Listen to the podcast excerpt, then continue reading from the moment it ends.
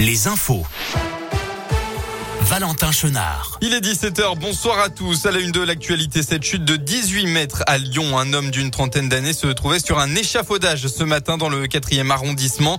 Selon les premiers éléments de l'enquête, ce dernier s'est jeté volontairement dans le vide. En arrêt cardio-respiratoire, il a été réanimé par les secours avant d'être transporté en urgence absolue à l'hôpital Édouard Herriot.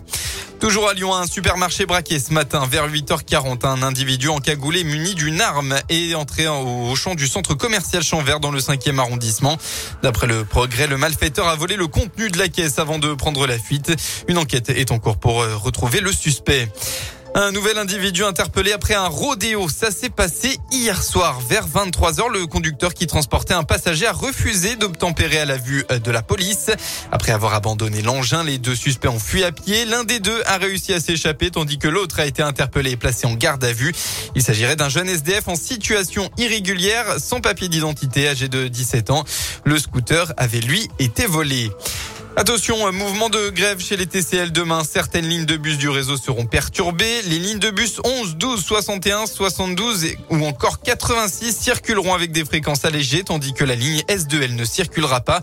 De nombreuses lignes de ramassage scolaire ne circuleront pas non plus. Vous pouvez toutes les retrouver sur le site radioscoop.com. Dans la région, de jeunes de Bron devant les assises de la Loire demain. Ces derniers seront jugés pour des faits de tentative d'extorsion avec violence et séquestration commis en juin 2017.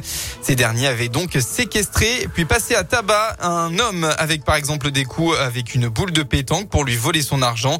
La victime avait réussi à s'enfuir. Six accusés seront jugés durant cinq jours du 15 au 19 novembre prochain pour tentative d'extorsion et séquestration pour cinq d'entre eux et enfin pour non-dénonciation de crime pour le sixième. On passe au sport et on commence par du rugby et donc par la victoire du 15 de France tout à l'heure en match test contre la Géorgie.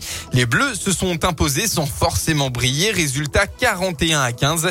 6 essais à 2. À noter que du côté des joueurs du Loup, Taofi Fenoa et Bamba ont joué à peu près une mi-temps chacun.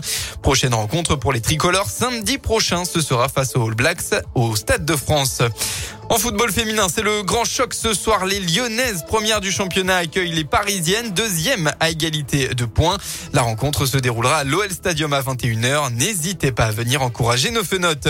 Et puis enfin en basket, c'est le coup d'envoi du derby à domicile. Lasvel, deuxième affronte la JL de Bourg, septième enquête de régularité.